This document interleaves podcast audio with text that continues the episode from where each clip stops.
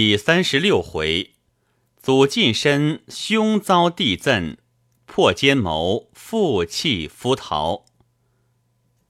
我从前在南京接过一回家乡的电报，在上海接过一回南京的电报，都是传来可惊之信，所以我听见了“电报”两个字，便先要吃惊。此刻听说南京有了电报，便把我一肚子的笑都吓回去了，匆匆向玉生告辞。玉生道：“你有了正事，不敢强留，不知可还来不来？”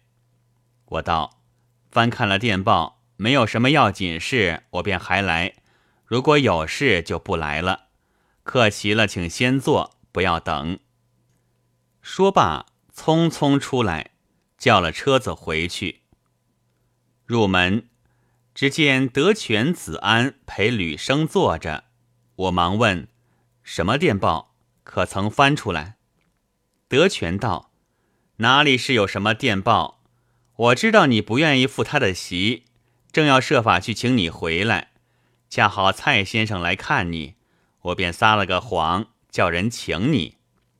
我听了，这才放心。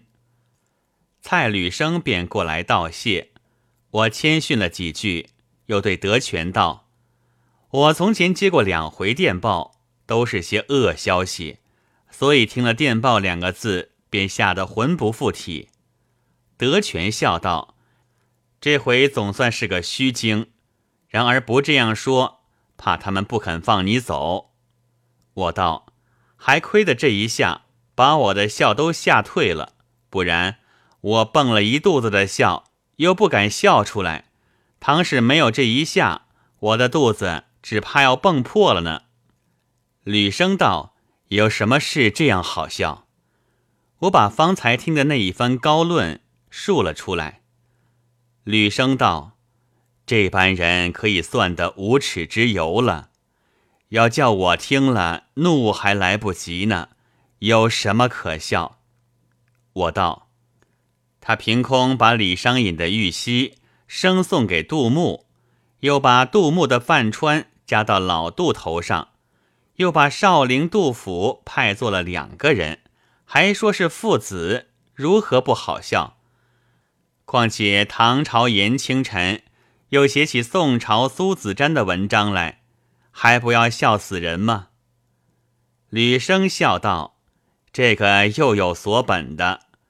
我曾经见过一幅史湘云醉眠芍药阴图，那题志上就打横写了这九个字，下面的小字是：曾见裘石洲有此粉本。”偶被临之，明朝人能画清朝小说的故事，难道唐朝人不能写宋朝人的文章吗？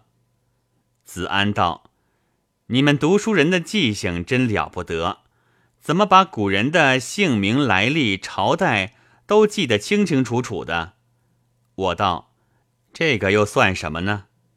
吕生道：“所幸做生意人不晓得，倒也罢了。”也没甚可耻。譬如此刻叫我做生意估行情，我也是一窍不通的，人家可不能说我什么。我原是读书出身，不曾学过生意，这不懂是我分内的事。偏是他们那一班人胡说乱道的，闹了个斯文扫地，听了也令人可恼。我又问起秋菊的事。吕生道：“已和那人说定，责人遣驾了。可笑那王大嫂引了个阿七妈来，百般的哭求，求我不要告他。我对他说，并不告他，他一定不信。求之不已，好容易才打发走了。我本来收了摊就要来拜谢，因为白天没有功夫，却被他缠绕的耽搁到此刻。”我道：“我们豁去虚文，且谈谈正事。那阿七妈是我吓唬她的，也不必谈她。不知阁下到了上海几年，一向办些什么事？这个测字摊儿每天能混多少钱？”吕生道：“说来话长，我到上海有了十多年了。同治末年，这里的道台姓马，是比同乡，从前是个举人，在京城里就管，穷得了不得。先父那时候在京当布曹，和他认得，很照应他。那时我还年纪轻，也在京里同他相识，是以父侄之礼。他对了先父，却又执子侄之礼，人是十分和气的。日子久了，京官的俸帛也照应不来许多。先母也很器重他。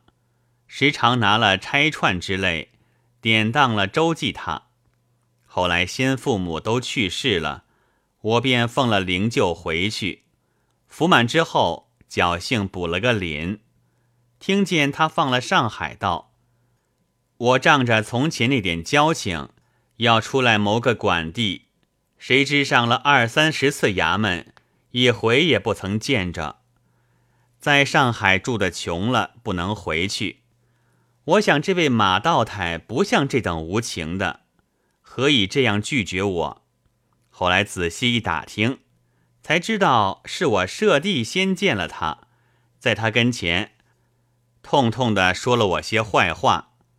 因他最恨的是吃鸦片烟，舍弟便头一件说我吃上了烟瘾，以后的坏话也不知他怎么说的了，因此他恼了。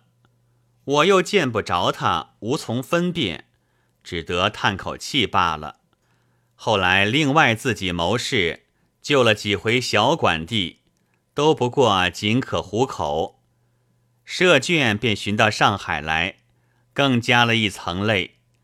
这几年失了管地，更闹得不得了。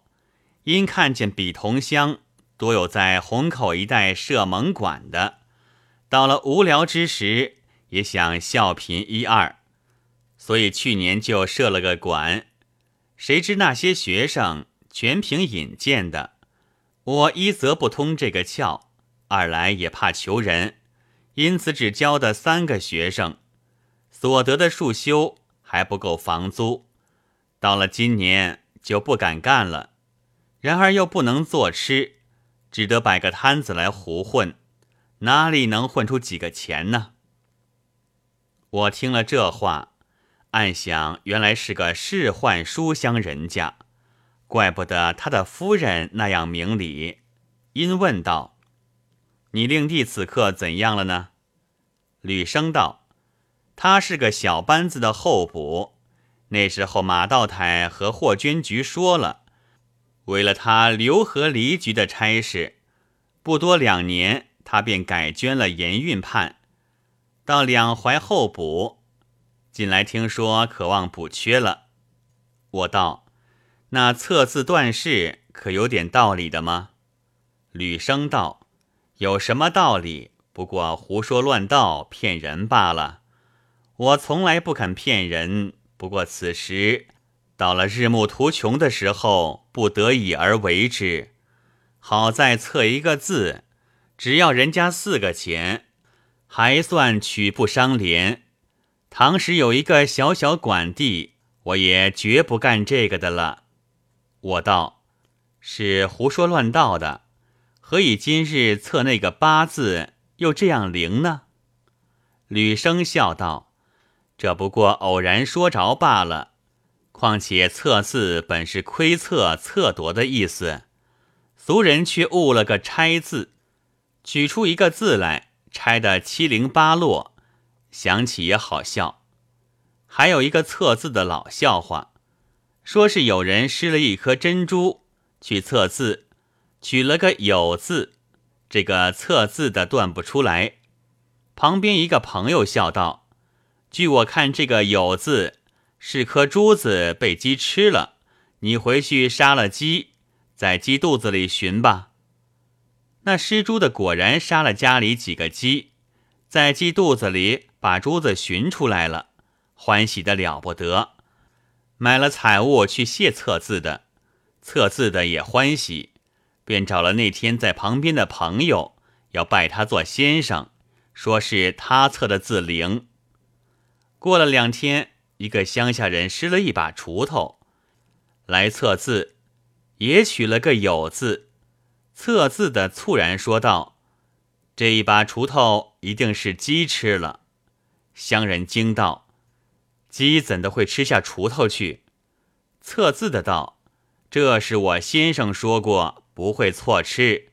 你只回去把所养的鸡杀了，包你在鸡肚子里找出锄头来。”乡人哪里肯信？测字的便带了他去见先生，说明缘故。先生道：“这把锄头在门里面，你家里有什么常关着不开的门吗？”乡人道：“有了门，哪里有常关的呢？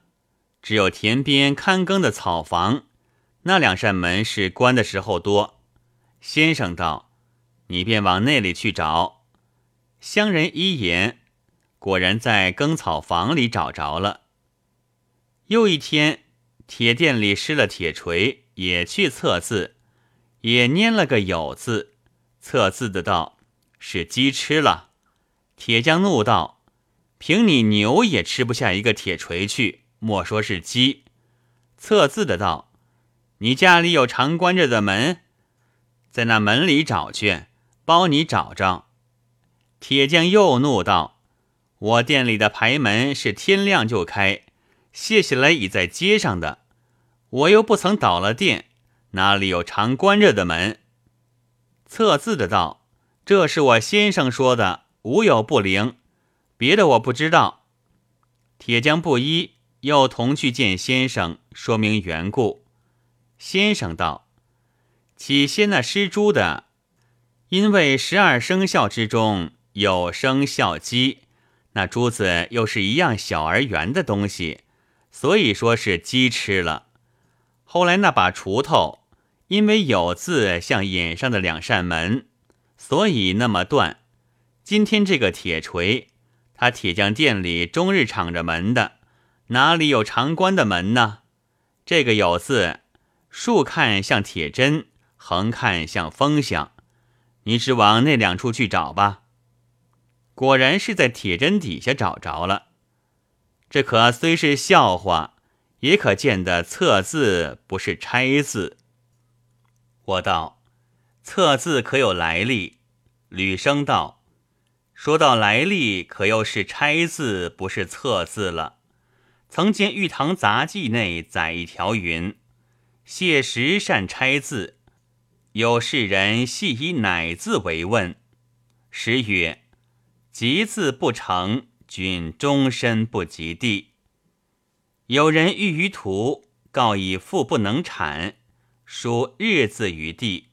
时曰：“明出地上，得难矣。”有夷坚志载，写实拆字，明文经师。这个就是拆字的来历。我道：“我曾见过一部书。”专讲占卜的，我忘了书名了。内中分开门类，如六人客、文王客之类，也有测字的一门。吕生道：“这都是后人附会的，还托名邵康节先生的遗法。可笑一代名人，千古之后负了这个冤枉。”我暗想，这位先生甚是渊博。连《玉堂杂记》那种冷书都看了，想要试他一试，又自顾年纪比他轻得多，怎好冒昧？因想起玉生的图来，便对他说道：“有个朋友托我提一个图，我明日又要到苏州去了，无暇及此，敢烦阁下代作一两首诗，不知可肯见教？”吕生道。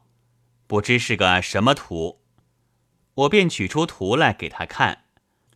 他一看见题签，便道：“图名先列了。我常在报纸上见有题这个图的诗，可总不曾见过一句好的。”我道：“我也不曾细看里面的诗，也觉得这个图名不大妥当。”吕生道：“把这个诗字去了。”改一个什么淫笑图还好些，我道便是，字面都是很雅的，却是他们安放的不妥当，便搅坏了。吕生翻开图来看了两页，仍旧演了，放下道：“这种东西同他提些什么？提了污了自己的笔墨，写了名字上去，更是污了自己的名姓。只所回了他说不会作诗罢了。见委代作。”本不敢推辞，但是提到这上头去的，我不敢做。倘有别样事见委，再当效劳。我暗想这个人自视甚高，看来文字总也好的，便不相抢。再坐了一会儿，吕生辞去。德全道：“此刻已经十点多钟了，你快去写了信，待我送到船上去。”带给季之，我道还来得及吗？德全道来得及之至，并且拖船上的事情最好是这个时候。唐使去早了，船上账房还没有人呢。我便赶忙写了信，又附了一封家信，封好了交给德全。德全便叫人拿了小火轮及如意，自己带着去了。子安道：“方才那个蔡吕生有点古怪脾气，他已经穷到摆册字摊儿，还要说什么污了笔墨、污了姓名，不肯提上去。难道提图不比册字干净吗？”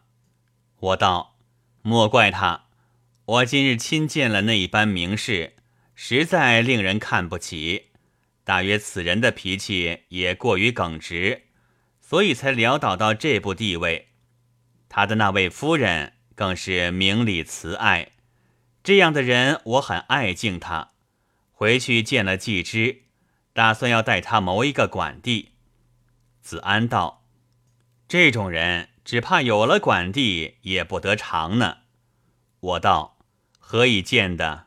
子安道：“他穷到这种地位，还要看人不起，得了管地。”更不知怎样看不起人了。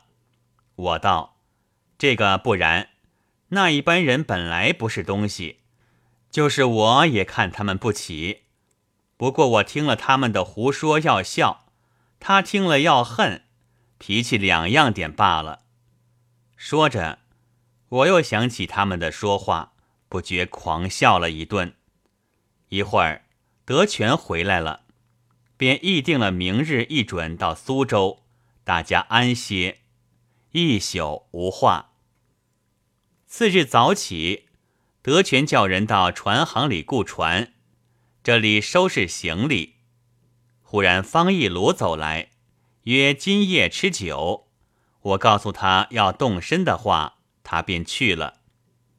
忽然王端甫又走来说道：“有一桩极新鲜的新闻。”我忙问什么事，端甫道：“昨日你走了之后，景逸还在楼上哭个不了，哭了许久才不听见消息。到的晚上八点来钟，他忽然走下来，找他的老婆和女儿，说是他哭得倦了，不觉睡去。此时醒来却不见老婆，所以下来找他，看见没有，他便仍上楼去。”不一会儿，哭丧着脸下来，说是几件银首饰、绸衣服都不见了，可见得是老婆带了五岁的女儿逃走了。我笑道：“活应该的，他把地富拐卖了，还要栽他一个逃走的名字。此刻他的妻子真个逃走了也罢了。”端府道：“他的妻子来路本不甚清楚。”又不曾听见他娶妻，就有了这个人。有人说她是个咸水妹，还有人说那女孩子也是带来的。我一想到，不错，我前年在杭州见她时，她还说不曾娶妻。就算她说过就娶，这三年的功夫，哪里能养成个五岁孩子呢？端府道。他也是前年十月间到上海的，洪福把他们安顿好了，才带了少妾到天津去，不料就接二连三的死人，此刻竟闹得家散人亡了。景逸从昨夜到此刻还没有睡，今天早起又不想出去寻找，不知打什么主意。我道：来路不正的，他自然见势头不妙，就先放身已退了。他也明知寻意无益。所以不去寻了，这倒是他的见识。端府见我们行色匆匆，也不久坐，就去了。我同德全两个叫人挑了行李，同到船上，解围向苏州而去。一路上小行夜泊，在水面行走，倒觉得风凉，不比得在上海那重楼叠角里面。热起来没处透气。两天到了苏州，找个客栈歇下，先把客栈住址发个电报到南京去，因为怕寄之有信没处寄之故。歇息已定，我便和德全在热闹市上走了两遍。我道：“我们初到此地，人生路不熟，必要找出一个人做向导才好。”德全道：“我也这么想。我有一个朋友叫做江雪鱼，住在桃花坞，只是问路不便。今天晚了，明天早起些，乘着早粮去。”我道：“怕问路，我有个好法子，不然我也不知这个法子。因为有一回在南京走迷了路，认不得回去，亏的是骑着马。”得那马夫引了回去，后来我就买一张南京地图，天天没事便对着看，看得烂熟，走起路来就不会迷了。我们何不也买一张苏州地图看看，就容易找得多了。德全道：“你骑了马走，怎么也会迷路？难道马夫也不认得吗？”我便把那回在南京看见。张大仙有求必应的条子，一路寻去的话说了一遍。德全便到书坊店里要买苏州图，却问了两家都没有。到了次日，只得先从站里问起，一路问到桃花坞，果然会着了江雪鱼。只见他家四壁都钉着许多画片，桌子上堆着许多扇面。也有画成的，也有未画成的。原来这江雪鱼是一位画师，生得眉清目秀，年纪不过二十多岁。当下彼此相见，我同他通了姓名，雪鱼便道：“几时到的？可曾到观前逛过？原来苏州的玄妙观算是城里的名胜，凡到苏州之人都要去逛。”苏州人见了外来的人，也必问去逛过没有。当下德全便回说：昨日才到，还没去过。雪鱼道：“如此，我们同去吃茶吧。”相约同行。我也久闻玄妙观是个名胜，乐得去逛一逛。谁知到的观前，大失所望，真是百闻不如一见。正是。徒有虚名传齿颊，何来上帝足遨游？